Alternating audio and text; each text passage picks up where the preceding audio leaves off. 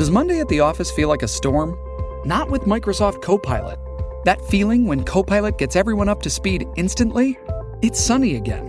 When Copilot simplifies complex data so your teams can act, that sun's shining on a beach. And when Copilot uncovers hidden insights, you're on that beach with your people and you find buried treasure. That's Microsoft Copilot. Learn more at Microsoft.com/slash AI for all. Bueno, las personas que han tomado declaración a la víctima y que han comenzado a investigar saben que algo ha pasado, que Daniel Alves está mintiendo. Le dije que parase y que me tenía que ir. Él solo me decía que no me podía ir. ¿Es el primer caso de impunidad de un futbolista en un abuso sexual o en una agresión sexual en el mundo del fútbol? No. Tenemos que entender un poco cómo es esa zona VIP. O sea, la mesa de Dani Alves te permite entrar en el único refugio sin cámaras de la discoteca Sutton. Ha ganado todos los títulos posibles que se pueden ganar. Él era muy católico, entonces decía, ¿no? En el juicio final, alguien te mirará y te dirá, oye, Dani Alves, tú lo tenías todo ser el rey del pollo frito, el tío más grande del mundo, rico, famoso, generoso. Estás escuchando En Fuera de Juego, un podcast de Jesús Albalat y Guillem Sánchez, producido por El Periódico de Cataluña. Capítulo 2. No callem. Una semana después del vídeo que le ha enviado a Antena 3, Daniel Alves recibe la llamada de España de que, de que su suegra, de que la madre de Joana Sanz, la madre de su mujer, ha, ha fallecido. Nos está hablando Guillem Sánchez, redactor de sucesos de El Periódico de Cataluña. El fallecimiento de su suegra lo que hace es pues, eh, acelerar su retorno y, y facilita que Daniel Alves esté en España. En el momento en que pisa suelo español, los investigadores se ponen nuevamente en contacto con su abogada de cabecera, Miraida Puente Wilson. La abogada de, de Dani Alves es la, la, persona de máxima confianza de su familia y es alguien en quien eh, Dani Alves eh, también confía mucho. Lo que ocurre es que quizá no, no, era la persona más indicada para afrontar un proceso penal tan duro como el que esperaba Dani Alves. No es penalista pura, puede tener nociones de derecho, pero eh, quizás aquí tendría que haber recurrido, y además con el dinero que tiene, eh, o que se le supone, a un abogado más experto, penalista puro, eh, que igual le hubiera asesorado de otra manera. Nos está hablando Jesús Albalat, redactor de tribunales del Periódico de Cataluña. Para sorpresa de quienes siguen el caso, la letrada de Alves es experta en extranjería. Tras el funeral de su suegra, el futbolista se reúne con su abogada. Lo cita en su despacho en dos ocasiones, le niega que haya sucedido cualquier cosa en la discoteca. Entonces, bueno, con esa esa premisa de que aquí no ha pasado nada, la abogada dice, bueno, pues cuando quieran, señores Mossos, aquí está. El 20 de enero, los Mossos da Escuadra acuden al despacho de Miraida Puente Wilson a primera hora de la mañana para hablar con Dani Alves en presencia de su letrada. Pero lo que parecía un formalismo acaba siendo una jornada frenética que siguen en primera persona los redactores del periódico de Cataluña, Guillem Sánchez y Jesús Albalat. O sea, yo sé que quedan a las 6 de la mañana en el despacho del abogado. Eso sí que lo sé. Que allí es cuando se presenta, se niega a declarar y es cuando lo conducen en, a la comisaría y después al juzgado. Aquella mañana hay mucha confusión eh, porque para los periodistas eh, la noticia es tan sorprendente como para cualquier ciudadano. Es decir, Dani Alves está siendo detenido y trasladado en un coche policial por los Mossos de Escuadra y tiene que eh, declarar por una denuncia eh, de violencia sexual. Llega en este coche de traslado de, de detenidos de, de, los Mossos a la ciudad de la justicia del Hospitalet, baja a, a los calabozos y se prepara la sala del juzgado de instrucción número 15, que en ese momento está en manos de una magistrada sustituta, que es Ana Marín. Entran la fiscal, entra eh, la abogada de la acusación particular, que es Esther García, que defiende los intereses de la víctima, y entra también la abogada que eh, defiende a Dani Alves, que es Miraida. La juez le dio el atestado policial de las pruebas que había la abogada para que se lo leyeran, la abogada defensora, que es lo normal y corriente. Incluso la juez eh, la jueza le dijo eh, que podían retrasar un poquito la declaración eh, para que hablara con su cliente en los calabozos. Y esto no se produjo. Ella no, que lo suban ya. Lo lógico sería que hubiera bajado, hubiera hablado con el cliente, se lo hubiera preparado para decir, mira, tú tienes que decir esto, oye, ¿qué pasó? Se presentó allá, empezó a contestar preguntas y claro, fue cambiando de versión mientras le iban sacando pruebas contra él. Dani Alves no sabía, cuando comienza a declarar, qué pruebas existen el 20 de enero contra él. Algunas pruebas se obtendrán más adelante, pero en ese 20 de enero la investigación está ya muy avanzada. Hay muchos detalles que han permitido reconstruir con bastante lujo de detalle la secuencia de los hechos y los Mossos de Escuadra, la UCAS, la Fiscalía y también la jueza y la acusación particular tienen bastante claro eh, qué ha ocurrido, o por lo menos una secuencia de hechos que cuando Daniel Alves empieza a declarar ven con mucha claridad que está mintiendo. Recordemos que Daniel Alves ha mandado un vídeo en el que lo que ha dicho ha sido que, bueno, él no tenía por qué saber que el baño estaba ocupado cuando entra y que no conoce a esa mujer. Cuando él llega a, a declarar, él cambia ya esta versión porque no tenía ni pies ni cabeza. Entonces, él dice que esa noche él va al baño y que mientras se encuentra en el baño llega la denunciante. Esto ya mmm, entra en contradicción con el vídeo inicial que había mandado al programa de Antena 3. Pero dice que entra la mujer en el baño y que no ocurre nada. Entonces, claro, la fiscalía y la acusación particular y también la jueza le preguntan, bueno, ¿y qué hace en el baño durante 15 minutos? Entonces, eh, Daniel Alves dice como 15 minutos. Porque Daniel Alves tenía la sensación de que lo que constaba a las autoridades era que habían sido solo unos segundos. Entonces le hacen ver que disponen de unas grabaciones, que además esas grabaciones están dotadas de un minutaje y que pueden saber a ciencia cierta que están por lo menos 15 minutos dentro de ese baño. Entonces Daniel Alves lo que hace es decir que, bueno, que él se puso a cagar. Entonces, claro, la, fiscal y la jueza le dicen, pero ¿cómo que se puso a cagar? ¿Y, ella qué hacía mientras eh, usted estaba cagando? Dice, no, no, no, no, no hacía nada. Entonces le hacen ver que todavía no han llegado los resultados de ADN del semen que se ha recogido, pero que hay muestras de semen que se obtuvieron durante la inspección que la policía científica hizo del baño la noche de los hechos. Entonces eh, Daniel Alves vuelve a quedarse a cuadros e incluso la jueza le pregunta directamente, pero vamos a ver, ¿usted se masturbó dentro del baño? Daniel dice, no, ¿cómo? Es que hay semen. O sea, ¿usted está seguro de que el semen que encontró la policía no va a ser suyo después? Entonces, Daniel ahí se veía como acorralado por las preguntas que lo están dejando en evidencia y lo que hace es ensayar una última salida que consiste en decir que lo que quería era proteger un poco el honor de la víctima, diciendo que no quería revelar lo que había pasado en realidad y que lo que había pasado era que mientras él estaba pues haciendo sus necesidades, ella le había practicado una felación.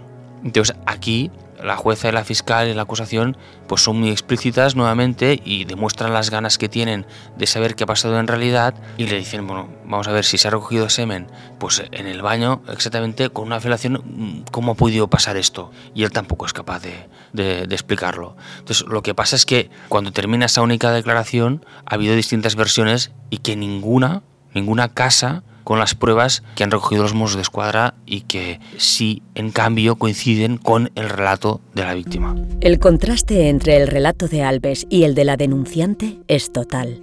Frente a los volantazos del futbolista, la joven no muestra fisuras en sede judicial. Reitera punto por punto lo que ya había declarado en su denuncia 18 días atrás. Después de, las declaraciones y cuando va cobrando cada vez más fuerza el rumor de que es posible de que se dicte la prisión contra Dani Alves, el periódico de Cataluña publica en exclusiva la denuncia de eh, la víctima. Esta información que cambia mucho cómo la, opinión pública empieza a, a, ser consciente de la gravedad de lo que ha ocurrido, también hace más posible comprender lo que está a punto de pasar, que es que la jueza de instrucción dicta contra todo pronóstico prisión preventiva contra Dani Alves.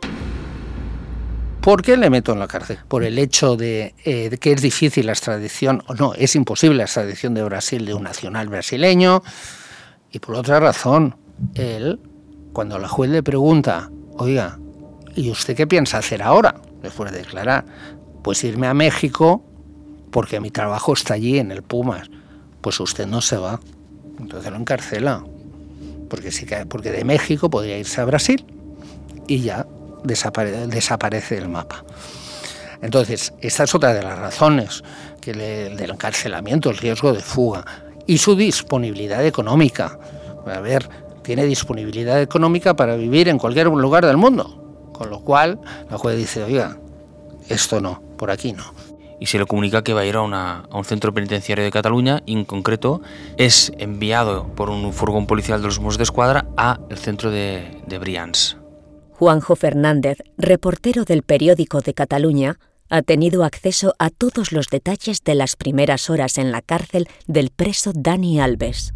Lo que llega es un joven atónito, deprimido, muy eh, fuera de lugar, mm, muy tranquilo también.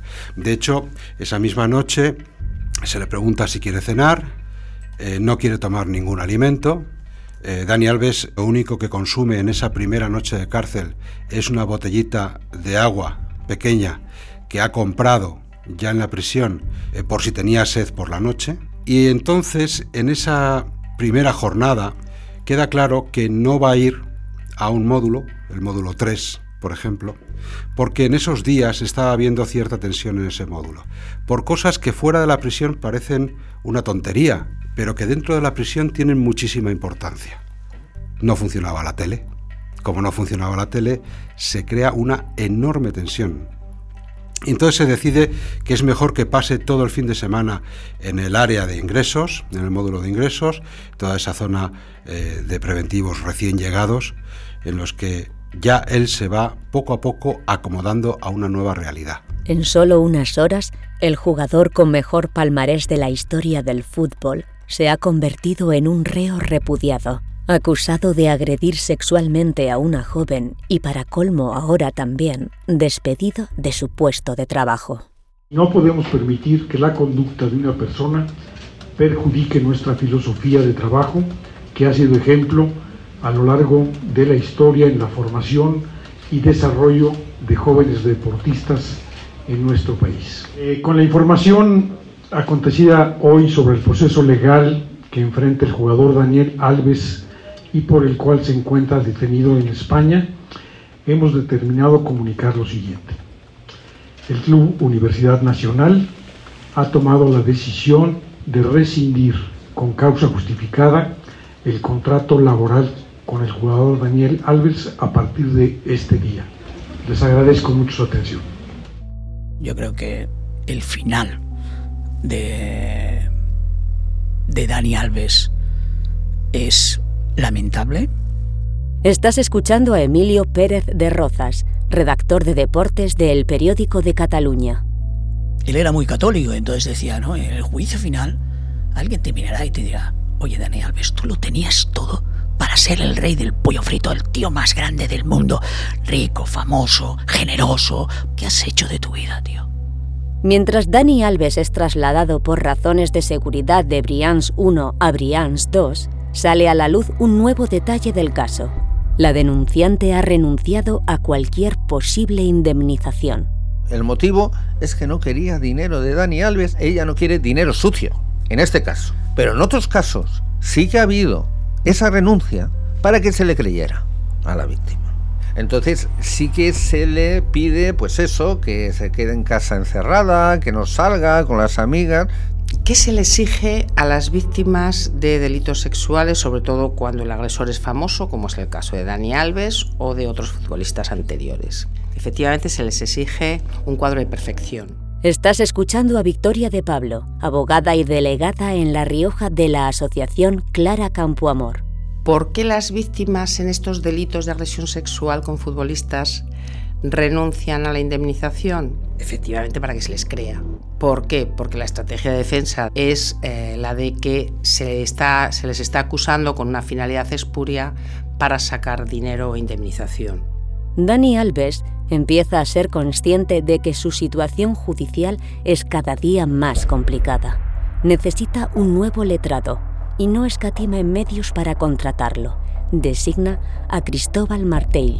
Cristóbal Martell es uno de los abogados penalistas más importantes de Barcelona es un llamado toga de oro, incluso yo diría que a nivel estatal. Entonces ha sido abogado de los... Bueno, es abogado de la familia Puyol, pero ha sido abogado de muchos empresarios, Javier de la Rosa, muchos a burguesía catalana, digamos, es un abogado que es muy estratega. Entonces, la misión principal del abogado al inicio era sacarlo la tarea de Martil no es sencilla.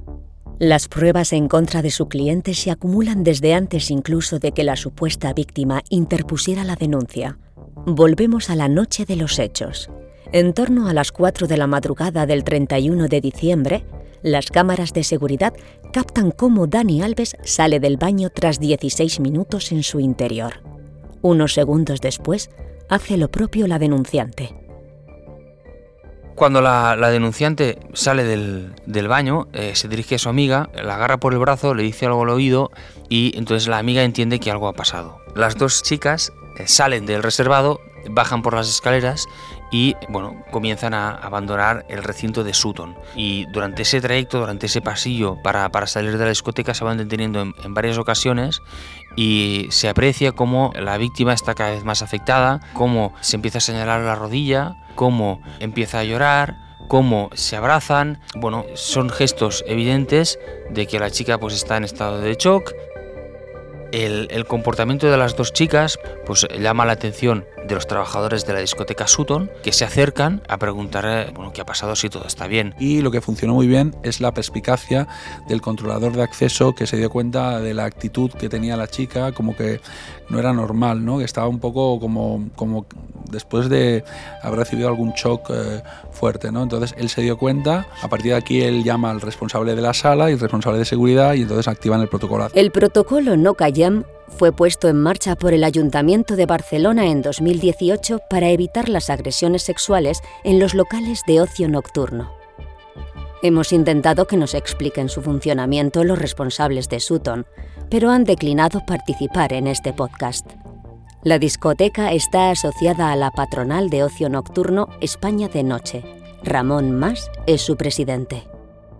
Entonces hacen un poco lo que os he comentado, ¿no? le acompañan a una parte más tranquila de la sala, le empiezan a preguntar qué es lo que ha pasado, dónde, y entonces evidentemente ya rápidamente le dicen si quiere denunciar, llaman a la policía y ya tienen localizado el espacio, saben, pues bueno, por las cámaras pueden saber, eh, en este caso, claro, estamos hablando de una persona que era muy, es muy famosa, entonces eh, saben perfectamente dónde ha sido, dónde ha estado, si ha salido o no de la sala, los movimientos que ha hecho. Es muy rápido porque la respuesta policial es rápida, incluso en función de cómo esté la víctima ya viene una ambulancia también con la policía. ¿no? Cuando llega la, la policía catalana, quien acude es el jefe de turno de la comisaría del distrito de Gracia de Barcelona y en tanto que jefe de turno lleva la pistola Taser que debe ir obligatoriamente siempre combinada con una cámara de grabación que eh, se colocan en la pechera. Lo que ocurre es que cuando este jefe de turno de la comisaría de Gracia atiende a la víctima de esta supuesta violación en Sutton, se dispara por error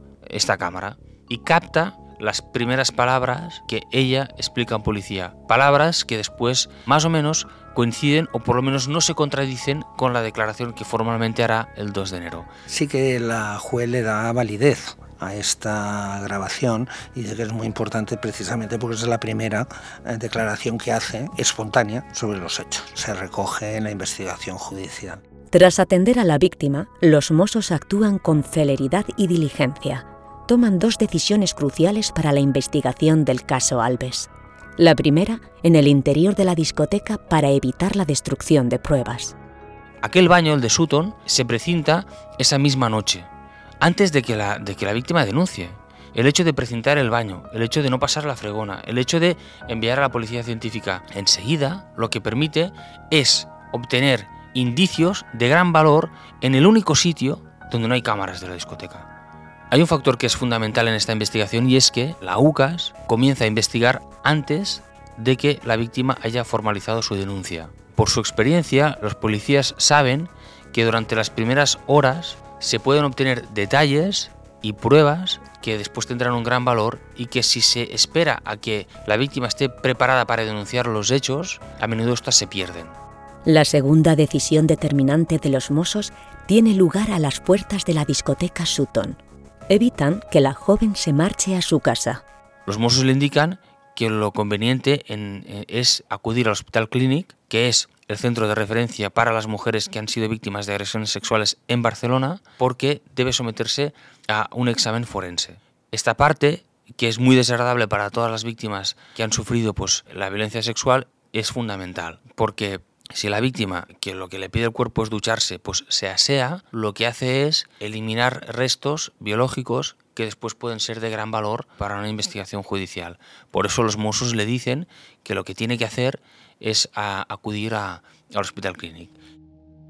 Y la, chica pues accede y siguiendo los consejos de la policía catalana va al Hospital Clinic, se somete a un examen forense que lo que hace es, por un lado, constatar que tiene una lesión en la rodilla y por el otro, lo que hace es buscar restos biológicos, en concreto de semen, en la ropa que ella viste esa noche y también dentro de su vagina. Entonces, esta exploración médica lo que hace es hallar restos de semen, un semen todavía no identificado, en el vestido, en la ropa interior y también dentro de los genitales de la víctima.